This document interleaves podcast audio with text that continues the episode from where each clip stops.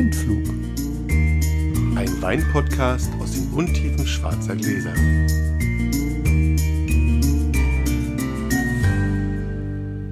Hallo Sascha. Guten Morgen. Guten Morgen. Ja, so früh haben wir. Selten produziert. Ja, 20 vor 11. Hat auch Einfluss auf, aber das erzähle ich später. ähm, warte mal, wir haben 100 Jahre die Regeln nicht mehr erklärt. Magst du einmal, was wir hier machen? Ja. Jungs, wir trinken Wein. okay, das war es jetzt noch nicht ganz. Also wir sitzen hier zusammen, der Felix und ich, und trinken aus schwarzen Gläsern Wein, den wir uns gegenseitig einschenken. Der andere weiß immer nicht, was er bekommt. Also ich suche einen Wein aus, wo ich denke, der könnte und sollte hoffentlich Felix schmecken. Felix macht das andersrum genauso für mich. Vorher würfeln wir. Wir überlegen also, wir gucken, der Würfel entscheidet, wer anfängt. Und dann schenken wir uns das ein, gucken, ob uns das gefällt. In der, in der, Zwischenzeit, in der Zwischenzeit ähm, erzählt der andere eine kleine Geschichte. Solange, der, solange Felix verkostet, erzähle ich eine Kleinigkeit. Einen Schwank aus meinem Leben, einen kurzen, Felix manchmal einen längeren. und, und, wir erzählen vorher, geht einer ins Nebenzimmer und erzählt, was er einschenkt, sodass ihr, nicht, sodass ihr nicht im Dunkeln tappen müsst, während, wir, während der hier einer im Dunkeln tappt. Und meistens tappeln wir ganz schön im Dunkeln. Bevor wir anfangen, muss ich eine kleine Werbung machen. Also keine bezahlte Werbung, sondern einfach, weil mir das am Herzen liegt. Am 2.11. ist ein Event im Rheingau, das ich herzlich empfehlen möchte, in der Ankermühle. Der zweite, das zweite Rheingau Sparkling Festival. Ja. Ich hatte eine Einladung, ich kann nicht hin, weil ich nicht da bin. Und dann habe ich gedacht, aber komm, hey, ich kündige das mal an, weil wir haben hier, ich habe hier vor einigen Jahren ein Tasting gemacht, zu dem es auch ein Video in der Webweinschule gibt. Die Zuckerprobe heißt das. Und ich glaube, es gibt auch einen Artikel im Blog.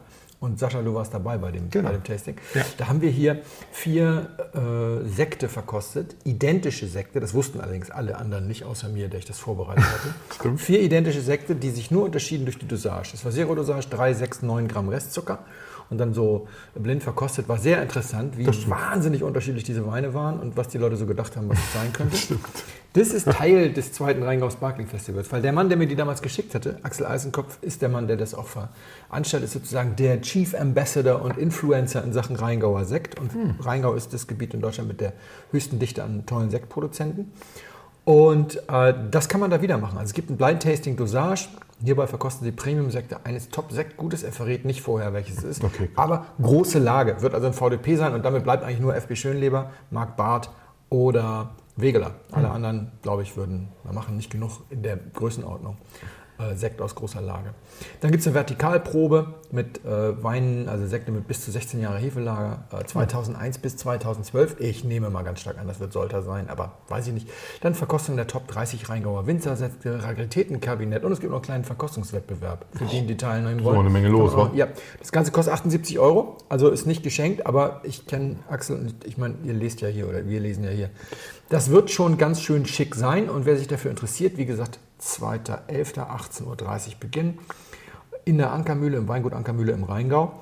Der wendet sich am besten an Axel und die ganzen Daten findet ihr unter winewhisper.de, also W-I-N-E-W-H-I-S-P-E-R.de.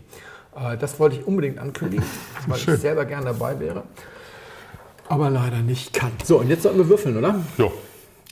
Ich. Ja. Mit drei. Eins. Du darfst anfangen. Mein lieber Scholli. So, heute gucken wir mal. Wir versuchen Felix zu bekehren. Naja, das stimmt nicht ganz. Aber wir trinken den Wein von Jules de Genet, Chapelle de Boy, ein Fleury von 2010. Die Rebsorte ist Gamay. Zum Wohl. Warte, ich komme mein Arm, ich, mein Arm kommt noch nicht so weit. Habe einen riesen Schluck eingeschenkt hier für die. Es ist kurz vor Mittag, da kann der auch ein bisschen größer sein. Wir müssen mal kurz hier, ich muss auch mal kurz mit ins Glasel riechen. Und ähm, wir, müssen, wir müssen ein bisschen Ernsthaftigkeit in diese Sendung bringen. Ah, erzähl mal. Ja, ja, wir haben also sonst beschäftigen wir uns mit den wichtigen Sachen dieser Welt. Jetzt müssen wir mal wirklich die wichtigen Sachen dieser Welt auf den Tisch packen. Felix und ich sind beide sehr, sehr modern, bemühen uns jedenfalls. Und jetzt haben wir seit Wochen das gleiche Problem. Wir steuern, also ich, bei mir steuert ziemlich viel über meine Stimme. meine Heizung, mein Licht, meine Musik. So, meine Frau nicht. Das klappt mit der Stimme nicht, aber ich versuch's. Ähm, geht meistens schief. Mein Kind geht besser, aber auch nicht ganz. Ähm, und Felix auch. Felix steuert auch hier seine Musik. Heizung nicht, ähm, seine Musik und so ein bisschen das steuert auch. Und jetzt haben wir seit Wochen ein Problem und eigentlich ist es wie ein kleiner Weltuntergang. Wir können, wir können nicht den Blindflug steuern. Das stimmt. Ja, ich gehe mal da zu Felix seinem hier. Wie, wie heißt das Ding? Bei dir heißt es Alexa, oder? Bei mir heißt Alexa. Ich sag mal hier, wartet, ich gehe ein bisschen ran, damit ihr es vielleicht versteht. Alexa, bitte spiele Blindflug. Blindflug von Joel Brandenstein von Spotify. So, und? Schöne Stopp. Musik, aber es passiert nichts, was wir wirklich wollen. Alexa, stopp. Und leider sieht das tatsächlich überall so aus. Also bei mir zu Hause auch. Ich gebe dann meinen Blindflug ein oder versuche meinen Blindflug zu unserem Blindflug zu finden. Und es passiert Nichts. nichts. Na doch, alles Mögliche. Irgendwelche Musik, Stimmt. irgendwelche anderen Sachen. Aber nichts, was wirklich in die richtige Richtung geht. Und da Felix und ich hier wirklich alles probiert haben. Wir haben jede, jede Kombination der Wörter ausprobiert. Vielleicht sind wir auch einfach nur zu blöd. dämlich. kann, kann ja sein. Ja. Jedenfalls ähm, haben wir es hier probiert. Ich habe es bei mir zu Hause mit Siri probiert und es funktioniert nicht. Und ich, es, das, ihr müsst zugeben, das ist tatsächlich ein schwerwiegendes Problem. Also, und vielleicht könnt ihr uns ja helfen. Vielleicht fällt euch ja ein, wie, wie wir den Blindflug steuern können. Das wäre so schön. Man könnte Man- auf Facebook, man teilt, muss man nur sagen, sagt Alexa oder Genau. Siri, ne? oder Alexa, du bist nicht gemeint. Sie reagiert auf alles, aber nicht das, was wir wollen. Das wollte ich nicht. Ich bemühe mich, immer freundlich zu sein. Ja, schön. Aber du spielst nicht, was wir wollen. Also, wir haben, ähm, erreichbar sind wir ja über Spotify Genau. und über TuneIn. Also über, über beides kannst du, kannst du uns spielen. Und wenn du das iPad in die Hand nimmst und du rufst die entsprechende Skill auf oder Skin auf und gibst es, Genau. dann kannst du das auch. Aber der Gag ist ja, wenn ich dann das Mädchen frage, dessen Namen ich jetzt nicht sage, Genau. ich sage, Mädchen, was hören wir gerade? Dann liest es schön vor, das ist Blindflug Folge 21, bla bla. Aber wenn du anschließend sagst, spiel bitte Blindflug Folge und all Ja. das, dann sag ich, keine Ahnung. Genau, genau, genau. Hab's jetzt wirklich, ich dachte erst dann auch mitprobiert, ja, und das geht nicht. Und das ist doch eine Katastrophe. Wir sind so modern und das funktioniert nicht. Wir haben keine Chance. Ich würde ja aus, also äh, wenn es wirklich klappt, ja, und jemand uns das findet, ich spendiere eine kleine Flasche Wein für einen, für einen guten Skill. Ich, ich bin dir. Ich, mach, ich pack fünf dazu. Jetzt übertreibst du es. Nein, so aus, aus so, in so einem kleinen Konterflaschenpack. Ah, super. So, also erwartet jetzt nicht irgendwie fünf Weine im Wert von 100 Euro, sondern so fünf gemischte, Genau. spannende Weine, wo ich Ja. sage, hey, das ist super, fand ich gut für einen Gummio. Ähm, Schenke ich euch irgendwie. Und Wir hätten, machst wir, hätten, eine wir hätten und- gern was für beides. Eins für die Alexa-Variante und eins für die Siri-Variante, was Ja. gut funktioniert. Ja? Also das, das wäre echt super. Und dann teilen wir das mit euch. Und dann sind wir alle, alle, alle ganz modern. Ja, sehr schön. Das ist doch eine schöne Idee, oder? Sehr schön, So, ja. helft uns. Wir sind am Ende. So, und jetzt Modern. hier, komm. Modern, das Stichwort zu dem Wein. Ich hab, bin ja auch moderner Mensch. Ich habe ja früher, ich mag das Zeug so gerne, ich habe ja früher mal, manchmal, so ganz unvernünftig zu Studentenzeiten, auch schon zum Frühstück mal ein Moncherie genascht. heute wieder. Ja, unglaublich. Ich würde sagen, heute wieder. Wenn ich mir das Weinchen so angucke, ich dachte so als erstes so, das erinnert mich an die Zeit, als ich zum Frühstück mal ein Moncherie genascht habe. Äh, Ich glaube, dass das ganz schwer ist einzuschätzen, ob der eigentlich wirklich so viel Alkohol hat. Hat er nicht. Ähm, oder nicht, weil das ist jetzt wirklich so diese Frühstücksgeschichte, weil normalerweise ich trinke um diese Uhrzeit kein Wein. Ich, ich ähm, verkoste natürlich in manchen Monaten um diese Uhrzeit schon. Aber, aber das Runterschlucken ist halt das, dann, was dann nochmal ein ganz anderes Gefühl, weil die Wärme im Magen und so weiter dann kommt. Und dann weiß ich nicht, ist das jetzt viel Alkohol? Also das hat so eine ganz klare äh, Moncherie-Aromatik, die mich immer erstmal an Italien denken lässt. Also an, an Rotwein aus Italien, sagen wir mal so. Du hast den angenehm temperiert. Rot ist es. Ja, das ist angenehm temperiert eingeschenkt, aber nicht so kalt, dass man da jetzt irgendwie äh, auf die falsche Fährte kommen würde. Und also schöne Säure. Erstmal, ich mag das sehr. Das braucht den zweiten Schluck, weil Rot Rotwein zum Frühstück ist dann schon. Ihr habt es schon gehört, wir machen hier ein kleines Yes ins Mikro. Das ist gar nicht so schlecht. Und dann schmeckt das erstmal, ja, das ist so eine, so eine, so eine, was ist, so eine fest verlötete Verdrahtung bei mir im Hirn. So, Ancherie ist immer Italien. Es ist so ganz schwer, sich davon zu lösen dann. Aber erstmal, ich mag es sehr, weil es ist wirklich eine schöne Frucht. Eine ganz schöne. Frucht. Ich finde, es hat auch wirklich ein bisschen Schokolade. Und das Tannin ist überhaupt nicht rau. Ist auch nicht wahnsinnig präsent, aber es ist eben nicht so, dass du sagst, es fehlt. Mm. Tut ihm wahnsinnig gut, dass er nicht so, dass er nicht so warm ist. Das ist also wirklich die perfekte Temperatur. Ja, ich glaube, Wärme, das ist, genau, das ist schön. Hat eine schöne Frische mit der, mit der Temperatur und sowas. Auch.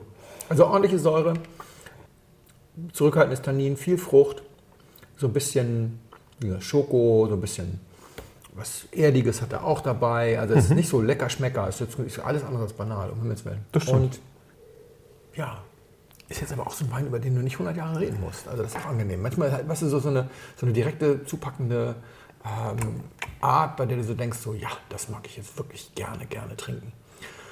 Was mich immer so zum Sangiovese führt. Weiß ich nicht. Ja, Nee, ist auch nicht Italien. ja. Aber das würde den Winzer freuen, glaube ich. Denn das, also, das ist so ein, so ein Freak in der, aus der Ecke, in der er kommt. Da ist er, ähm, gehört er in der Zwischenzeit tatsächlich zur Spitze. Dolle zur Spitze sogar, hat sich sehr hoch, sehr hoch gearbeitet. Macht eigentlich Naturweine. Im Großen und Ganzen ist, so, ähm, ist wirklich freakig, macht manchmal mit 27 Erntehelfern Helfern einen halben Hektar an einem Tag. Also da ist wirklich, da wird alles, was nicht irgendwie gut und äh, perfekt ist, alles aussortiert. Also da ist sehr viel drin, macht keine Riesenproduktion. Kommt aus einer Ecke, die du nicht magst. Aus dem Beaujolais. Ja, Ah ja. ist also ein, Ist ein Gamay. Das ist ein Gamay. Ja, ist erstaunlich. Das hätte ich nicht gedacht, weil Ich- ihm dieses ganze Diese ganze- cremige gen- fehlt. genau. Dieses Das- ganze laktische, ne, was, was mich Ja. immer schwierig, was ich immer schwierig finde. Ich finde diese aber- Klarheit. Ich finde, ich bin auch erstaunt, wenn du sagst, das ist, ähm, das ist eine Natur, weil ich finde, er schmeckt auch so klar im Sinne von filtriert sozusagen. Ja. Ich finde ja, dass unfiltrierte Weine, ich würde den jetzt als nicht so alt einschätzen. Ähm, häufig dann noch so ein leicht ach, schlammig ist voll übertrieben. Ja, ja, weißt ich meine, so, ja, ja, so leicht belegten Ton haben und diese klare, strahlende Art sozusagen, die äh, finde ich, dann- finde ich dann doch äh, erstaunlich. Hätte ich immer gedacht, dass es erst nach ein paar Jahren sich einstellt. nein, das ist schon 2010. Ja, okay. Das Also hätte ist ich jetzt jünger nicht, eingeschätzt. Ja, ist nicht mehr, genau, nicht mehr so. Aber ich finde, was ich total schön finde, Sie beschreiben den ja auch immer, Gamay wird ja immer beschrieben als Mhm. sowas, wenn es dann gut ist, wie ein guter Pinot. Mhm. Ich finde das jetzt gar nicht so. Das ist ein guter Sangiovese. also ich finde ich find das ein richtig guter Wein, der mich aber jetzt nicht zwingend an einen Pinot erinnert. Oder dann, dann, dann, Mhm. Wenn es mir gefällt, dann muss es ja fast ein Moulin à Vin sein. Weil wenn mir was gefällt aus dem, aus dem äh, Beaujolais, ist es meistens aus dem Moulin à Vin. Das ist ein ähm, Fleury. Ein Fleury. Ah, Ein ja, Fleury an. und das, ist, ähm, das ist wirklich Die Domain heißt, ich habe es vorhin schon gesagt, ähm, jetzt hier, Jules ähm, Dejeuner, Domain Jules Dejeuner. Ähm, und das ist Chapelle de Bois. Bois ist, glaube ich, falsch ausgesprochen. B-O-I spricht sich im Bois. Bois. Oh, Chapelle de Bois. Mhm. Ähm, 2010, Gamay reinsortig und ähm, keine Riesenmengen. Der Typ ist aber wirklich da an der Spitze angekommen. Und also sie reißen ihm das Zeug auch aus, den Händen. aus den Händen. Ja. Aber trotzdem kostet es wahrscheinlich immer noch einen bezahlbaren Taler. Ja, 38 Euro. Ja, das ist aber für Beaujolais wirklich sehr, sehr viel. Das, also da bist du wirklich ganz oben Ja, ja. angekommen. Aber das ist wirklich, das wird auch, also macht aber wirklich ganz wenig, also ganz wenig, so ein paar tausend Flaschen wirklich von dem Zeug nur. Und die ganzen Soms und sowas lieben ihn da sehr Klar. mit dem Zeug. Also da kommt er gut an und ich finde, es lohnt sich aus. Es ist also auch wirklich noch nicht, also es ist jetzt nicht so teuer, dass man es sich nicht kaufen würde wollen. Nee. Finde ich auch. Nee, ist richtig. Da gibt, also kriegst du kaum ein gutes Spätburgunder, große Ja. Gewächs für. Deswegen. Es macht echt Spaß. Ja. Ich freue mich. Ein Gamay, der schmeckt. Ja, sensationell.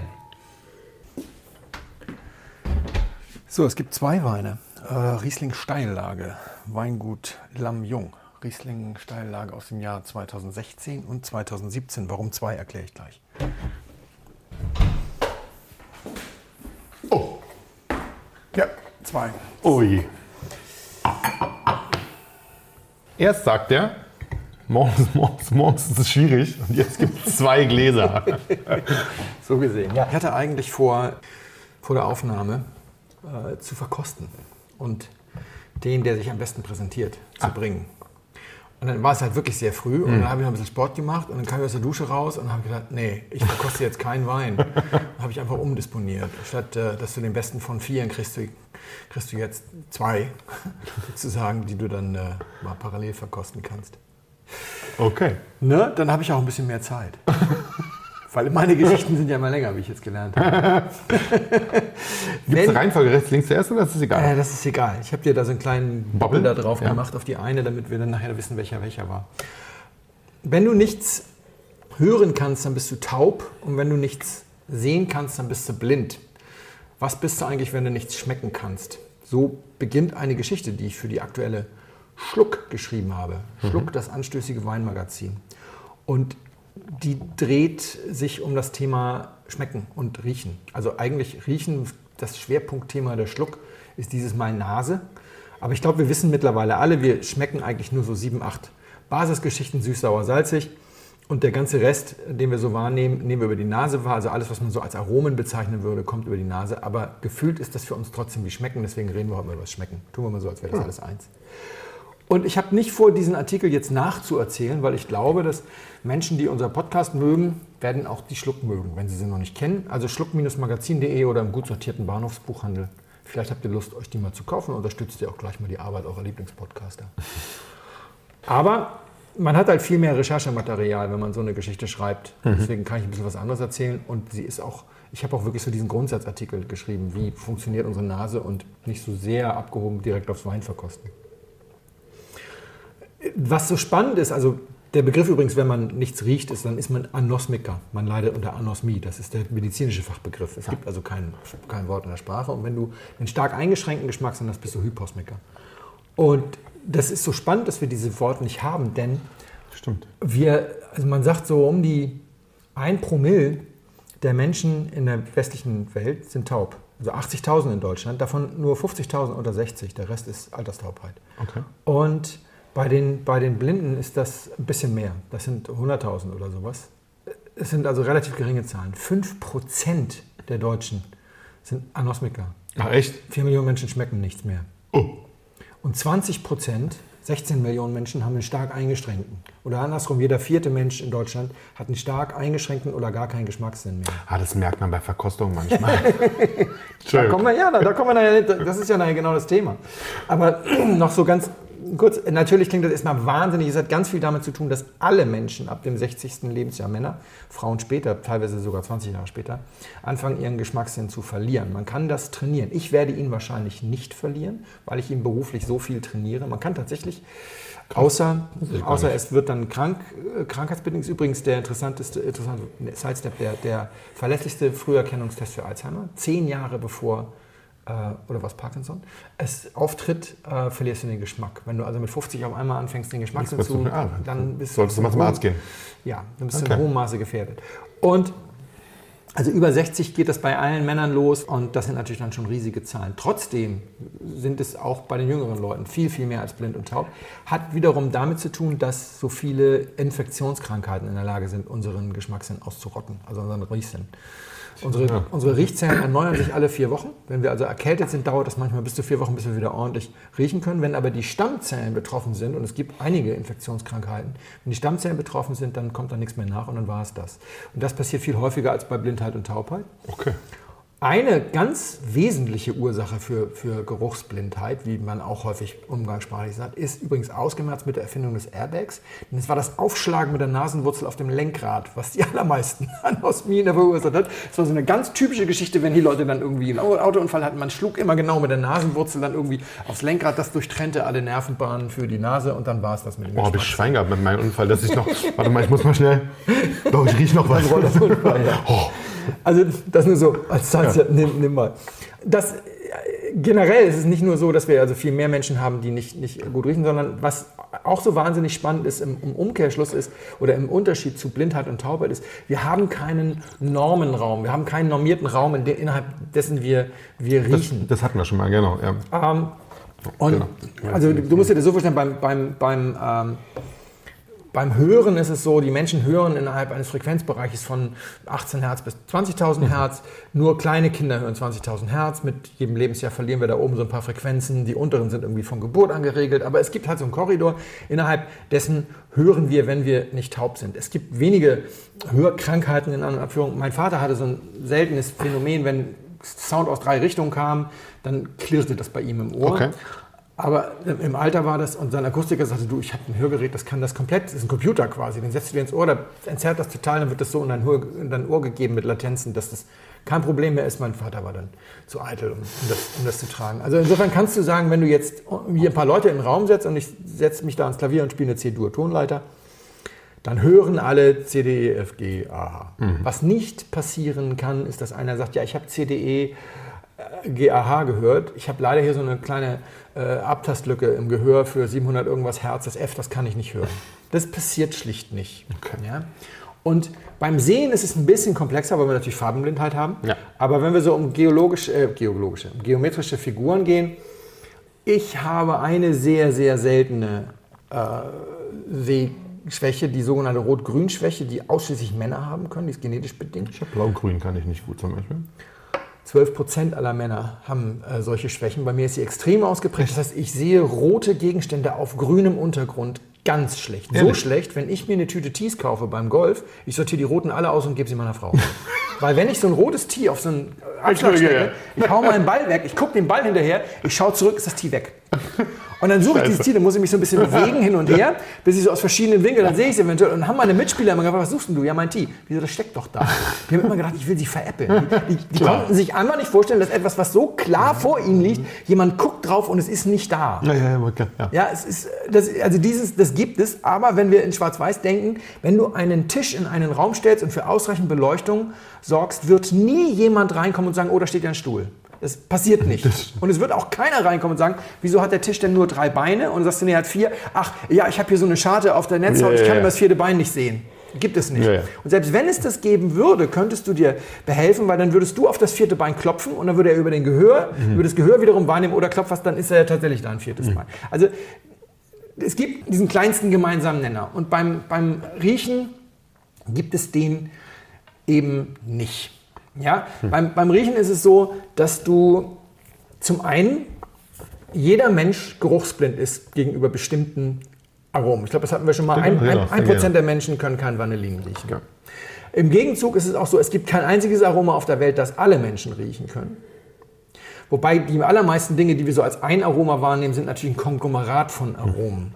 Da ist es dann leichter. Also es gibt nur wenige Sachen, wie zum Beispiel Vanille, die so dominiert sind von einem Aroma. Ne? Also wenn du jemandem eine Vanilleschote in die Hand drückst und der kann kein Vanillin riechen, dann wird er trotzdem was riechen. Und es wird eventuell auch so charakteristisch sein, dass er ein Vanilleshake, das aus echter Vanille gemacht ist, als Vanilleshake erkennen wird. Aber wenn du dann einen Vanilleshake aus mit Vanillezucker, also mit künstlichem Vanillin herstellst, dann ist das für ihn kein Vanilleshake. Und dann wirst du daneben sitzen und sagen, wieso, das schmeckt doch total nach Vanille. Und so, das schmeckt kein bisschen nach Vanille. Ja, also es wäre für dich dann wie wenn einer sagt, äh, wo ist denn das Tee? Ja, oder, oder wo- der Tisch, Tisch hat nur drei Beine. Und das ist das eine Problem. Das andere Problem ist, wir haben so Schwellenwertthemen. Es gibt bestimmte Aromen, die schmecken bis zu, einem gewissen, bis zu einer gewissen Konzentration nach A und ab einer gewissen Konzentration nach B. Im Wein das bekannteste ist 4-MMP, das ist dieses Molekül, das äh, vor allem in Cabernet Sauvignon, Sauvignon Blanc und so weiter drin ist. Wir Menschen nehmen das wahr ab einer Schwelle von 8 Nanogramm pro Liter, das ist also nicht viel. Und dann riecht das für uns, für die allermeisten von uns nach Johannisbeere, für einige Menschen auch nach Stachelbeere, aber bei dem einen Sin Ul, dem anderen Sin Nachtigall, das ist ja, egal, also für so eine Beere. Und ab 20 Nanogramm fängt das an, für die allermeisten von uns nach Katzenklo zu riechen. Wie schön. Zwischen 20 und 30. Ab 30 riecht das für jeden. So, und das heißt, wir haben also eine unterschiedlich hohe Schwelle. Diese Konzentrationen erreichen nur Sauvignon Blanc und Scheurebe regelmäßig. Und ich habe auch schon mal einen Colombar im Glas gehabt, der so ein bisschen nach Katzenpipi roch oder so. Aber also das sind nur wenige Weine, die das erreichen. Aber dann hast du so eine Situation, da sitzt einer und sagt, das riecht nach Stachelbeere und der andere sagt, das riecht nach Katzenklo. Mhm. Da haben übrigens beide recht. Die haben einfach nur eine unterschiedliche Wahrnehmungsschwelle. Die krassesten Ausfälle sind allerdings die Aromen, die generell von Menschen unterschiedlich wahrgenommen werden. Also nicht ab einer gewissen Schwelle. Androstenon kommt auch im Artikel vor. Ungefähr zwei Drittel der Menschheit, für die riecht das nicht nur nach ein bisschen Pipi. Das riecht nach Autobahnklo, nachdem das Reinigungspersonal drei Wochen gestreikt hat. Ach, das ist aber schön Komplett Weintrinken. Unerträglich. Für 15% der Menschen riecht das nach gar nichts, die können das nicht riechen. Und für ungefähr 20% der Menschen riecht das nach Blumenwiese. Einer wehnt sich auf dem Trackerklo und der andere möchte spazieren gehen. Das ist, das ist der krasseste Unterschied, Ja, den das- es quasi gibt in der schön. Natur. Ja? Das ist wirklich. Und nur so ein kleiner Sidestep, da hat jetzt mit Wein nichts zu tun. Ich fand das nur so lustig und ich musste ihn aus dem Artikel wieder rauskürzen. Äh, Wir haben alle die gleiche Genetik, aber bestimmte Gene sind sozusagen aktiv oder nicht aktiv. Und wir schleppen in unseren Genen auch ganz viele Sachen rum, die wir abgeschaltet haben im Sinne. Also wir haben noch so Gene, die haben auch die Mäuse und die Mäuse nutzen die noch lustig und wir nutzen die nicht. Das nennt man, glaube ich, genetischer Evolutionsdruck oder sowas. Und wir schalten dann immer mal so, also der Mensch, die was ab. Evolution schaltet dann mal so ein bisschen was ab. Und es wird immer darüber gerätselt, was so das nächste ist, was abgeschaltet wird. Sozusagen, da laufen sozusagen die Wetten. es gibt so einen heißen Kandidaten. Wenn wir Menschen Spargel essen, dann gibt es nur eine enzymatische Reaktion, die dafür sorgt, dass unser Urin Na, bestialisch ja, genau. Es gibt einige wenige Menschen, die haben dieses Enzym nicht, bei denen riecht das Urin dann normal. Es gibt aber relativ viele Menschen mittlerweile, die das gar nicht riechen. Die können also auch in der höchsten Spargelzeit auf eine öffentliche Toilette gehen und für sie riecht das wie immer. Echt? Die Glücklichen. Die die das sind- sehr glücklichen, das so Und es war. sind so viele mittlerweile wohl. Das sind mittlerweile so viele, dass sozusagen, das erklärte mir Professor Hatt, mit dem ich mich unterhalten hatte, einer der führenden Riechforscher, sozusagen Wetten laufen und dann sagte er, aber Herr Botmann, das ist im übertragenen Sinne gemeint, weil dieser genetische Evolutionsdruck, der sorgt dafür, dass wir alle 500.000 Jahre dann ein Genom verlieren. Wir sind, wir sind genetisch noch komplett identisch mit dem Neandertaler. Deswegen wird, kann man diese Wette auch nicht abschließen, weil man lebt nicht lange Ja, ja, genug, genau, um okay. zu sehen, wer gewonnen hat. Aber ich fand das so spannend. Wahrscheinlich wird sich der heutige Mensch irgendwann vom, Spar äh, vom, vom, vom Neandertaler unterscheiden durch das Spargelpippi-Gen. Das fand ich, also die Natur schreibt Geschichten, die sind so irre, die kannst du nicht Besser erfinden. geht's nicht. Aber also, um das, um das mal zusammenzufassen, also ich sage in der, in der Webweinschule und in meinem Buch habe ich ein Kapitel drüber geschrieben und auch wenn ich Leute live irgendwie über Wein unterrichte, sage ich immer, wenn dir einer sagt, das riecht für mich nach XY, sag nicht nein. Stimmt, das hat man schon mal. Das, Ja? ja, ja, stimmt. weil, weil für den mag das so sein. Und, und ich selber sage auch ständig Nein. Meine Frau sagt immer Felix, du hast doch mal gesagt, man sagt nicht Nein. Wenn ich, na, auch hier bei Proben oder so, kommt sie, wenn sie, die ist häufig so der, der freundliche Geist im Hintergrund, der Brot schneidet und so, und ruft dann mal so, man sagt nicht Nein. Und, und, aber das, das ist einfach, weil wir so gepolt sind, weil wir natürlich das mit den viel häufiger benutzten Sinnen vergleichen. Und wenn, wenn, unsere, wenn unser Gehör so funktionieren würde wie unser Geschmackssinn, ja, also wenn du jetzt 100 Leute in den Raum setzt und du spielst die Mondscheinsonate von Beethoven, dann sagen 90 Leute, das ist unglaublich schön, das ist eines der schönsten Stücke, die je geschrieben wurden. 10 Leute würden wahrscheinlich sagen, ja, ganz nettes Geklippe, aber mir fehlt ein bisschen der Beat und es könnte auch mal jemand singen, ja, weil, weil Geschmäcker sind ja durchaus verschieden. Wenn aber unser Gehör so funktionieren würde wie unser Geschmackssinn, und du würdest 100 Leuten die Mondscheinsonate vorspielen, dann würden immer noch 10 Leute sagen, fehlt mir ein bisschen Beat und es könnte auch mal einer singen. Aber es würden noch 70 Leute sagen, das ist das Schönste, was je geschrieben ist. 10 Leute würden sagen, das ist schon ganz schön, aber ich finde es im Hauptthema auch ein bisschen einfach. Das sind die, die manche Töne nicht hören. Und 10 würden sagen, ey, Beethoven ist komplett überschätzt. Das ist total atonal. Das ist ja völlig dissonant. Das sind die Leute, die die, die, die, die, anderen Schwellenwerte haben. Ja? Und die da, wo wir ein D hören, dann zwei gestrichenes F hören oder was weiß ich was. Ne? Also es ist, es ist komplett schwierig, sich das vorzustellen. Ja, super. Wenn du jetzt keinen Vanillin riechen kannst, dann solltest du nicht Juror in einem Milkshake-Wettbewerb werden. Schwierig. Also du könntest dich da durchschummeln, aber du würdest halt absurde Urteile sprechen. Wenn du kein Zimt und Anis schmecken kannst, dann solltest du dich nicht in den Prüfungsausschuss Konditorei der Bäckerinnung versetzen lassen. Ja, das ist auch nicht so cool. Und was mich immer umtreibt, und jetzt kommen wir endlich mal zum Thema Wein, was mich immer umtreibt, ist, ab wann kannst du denn kein Wein verkosten? Weil, ich meine, klar, wenn du ab einem, in einem gewissen Zustand besser keinen Konditor prüfen solltest oder keinen Milchshake-Wettbewerbs beurteilen solltest, muss es das ja bei Wein irgendwie auch geben.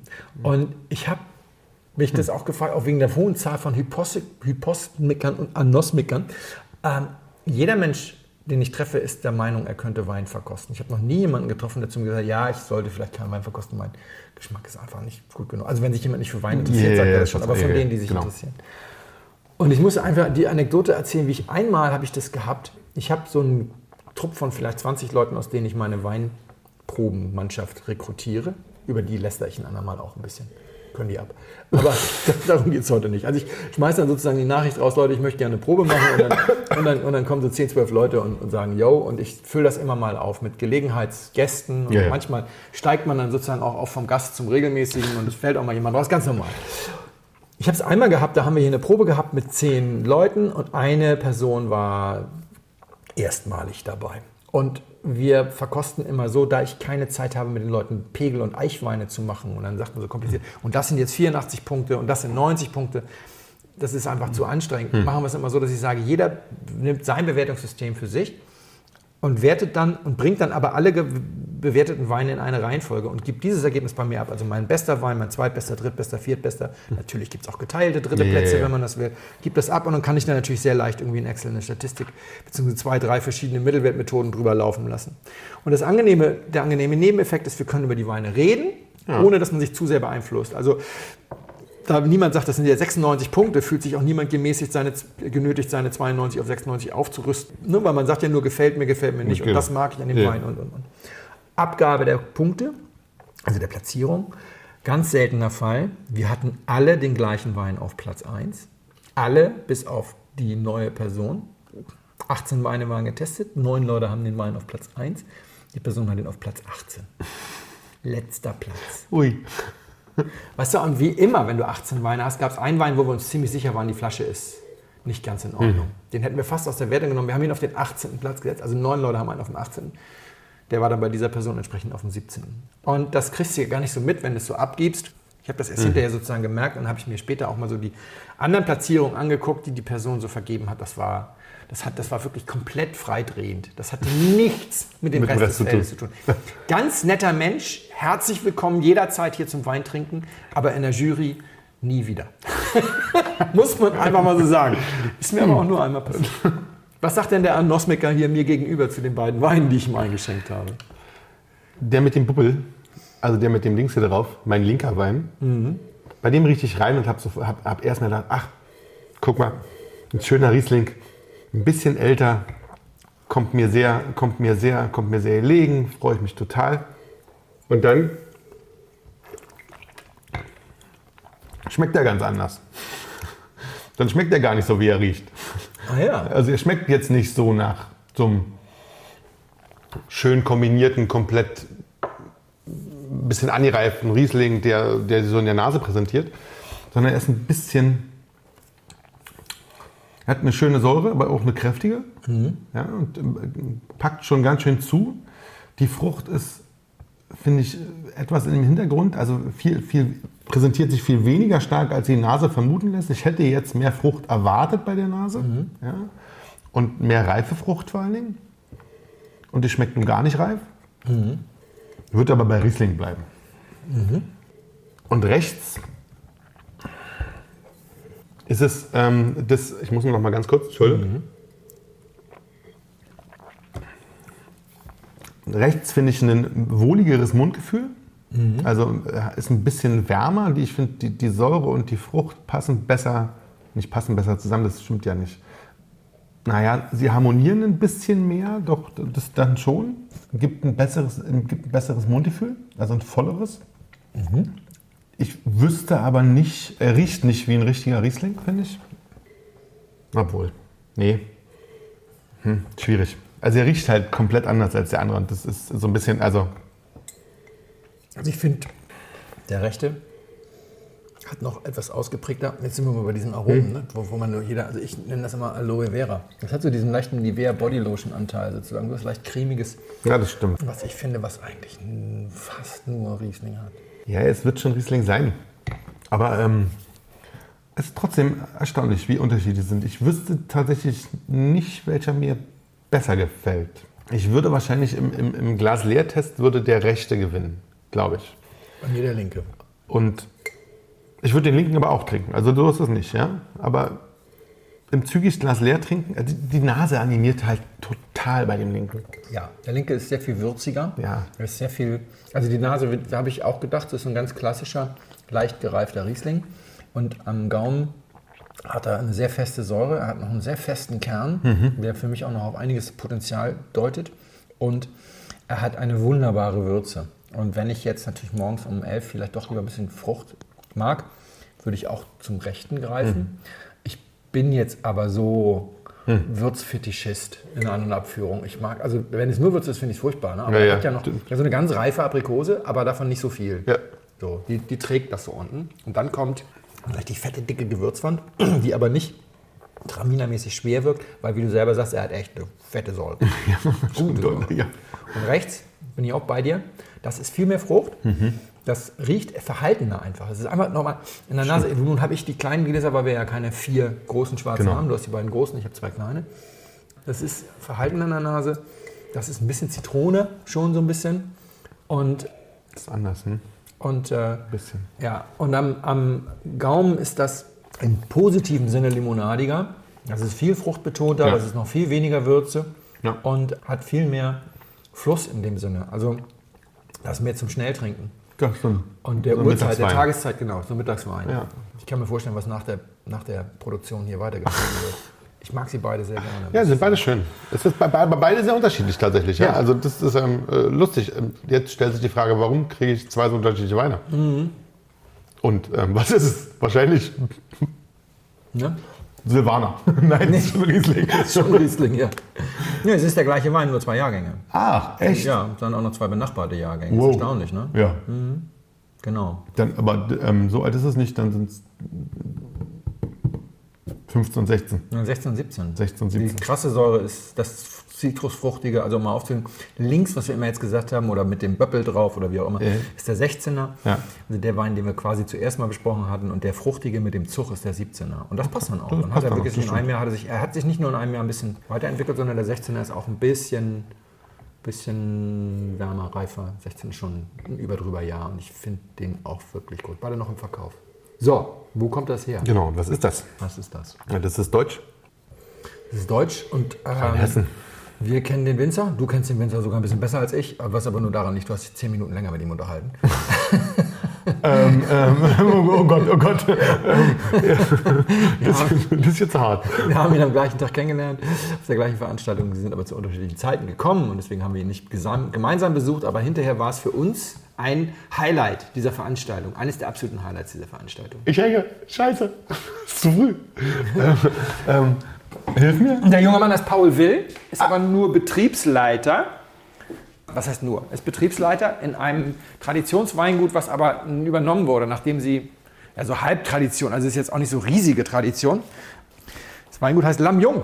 Ah, Rheingau. Ja. Und wir trinken den Spitzenwein, Riesling Steillage, 16 und 17.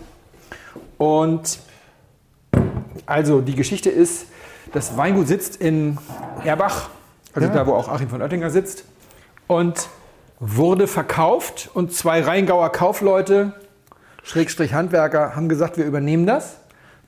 Ich muss sie gerade mal holen. Wo ist ist jetzt? Gibt dir gerade mal den Flyer. Hm, ich, hab, ich entsinne mich tatsächlich, das war, ja, das, Ja, war das Beste an dem Tag, ja. Und ich gucke auch noch mal kurz nach der Preisliste, damit ich sagen kann, was das kostet. Das war auf jeden Fall alles preislich sehr attraktiv. Aber mit preislich Am, am Ende ist das Rheingau. Das heißt, die Spitze kostet dann auch schon sind wir 16, 20. Aber naja, das sind, aber das, aber das sind natürlich alles noch okay. GG-Lagen. Genau, das ist dann trotzdem noch okay, ja. Und das, das Weingut ist deswegen spannend, weil erstens der liebe Paul Will ein Qualitätsfanatiker und großes Talent ist, hat bei Solter gearbeitet, bei Schloss Wo und hat dann auch schon ein paar eigene Sachen gemacht und dann wollte immer ein Weingut haben, aber dann haben die ihm so freie Hand gegeben, dass er da wirklich das komplett machen kann. Und weil die beiden, die es gekauft haben, auch keine Ahnung von Wein haben. Auch schön. und äh, ihn dann nur ausgestattet haben. Und dann habe ich jetzt gehört, ich kann es jetzt nicht beschwören, aber ich habe es von mehreren Leuten gehört, das berühmte Traditionsweingut Langwert von Simmern Ja. ist ja aufgelöst Ja. worden und Langwert von Simmern zeichnete sich dadurch aus, dass es keine Rheingauer Spitzenlage gab, in der nicht irgendeine Parzelle Langwert von Simmern gehörte. Und irgendjemand sagte, dass die auch nochmal zugeschlagen haben, sodass er Ehrlich? jetzt also auch, er hat sowieso schon immer gute Lagen, aber eben jetzt hat er nochmal so ein paar richtige Premiumflächen bekommen. Wie gesagt, unter dem Vorbehalt, dass mir das irgendjemand erzählt hat oder zwei Leute erzählt haben. Und wird also wahrscheinlich nochmal weiter Gas geben. Einer von den Nicht-VDP-Lern, die man unbedingt im Blick behalten muss, ist ja kein Geheimnis, dass ich mit dem Rheingau sehr gut zurechtkomme. Und das ist ja auch schon nicht der erste Nicht-VDPler, den wir hier haben aus dem Rheingau. Da muss man immer mal wieder erden, nach den ganzen Gajas, die wir hier in letzter Zeit Aber haben. das stimmt, ich entsinne mich schon wirklich positiv daran. Ich habe den Flyer auch tatsächlich bei mir in, in meiner Flyer-Ecke zu stehen für Weine, die man mal noch kaufen kann. Mhm. Tatsächlich. Steht ja noch, ja. Und ähm, das hat wirklich, das war das, was am meisten Spaß gemacht hat an dem Tag. Ja, sehr schön. Sehr gut. Alles klar.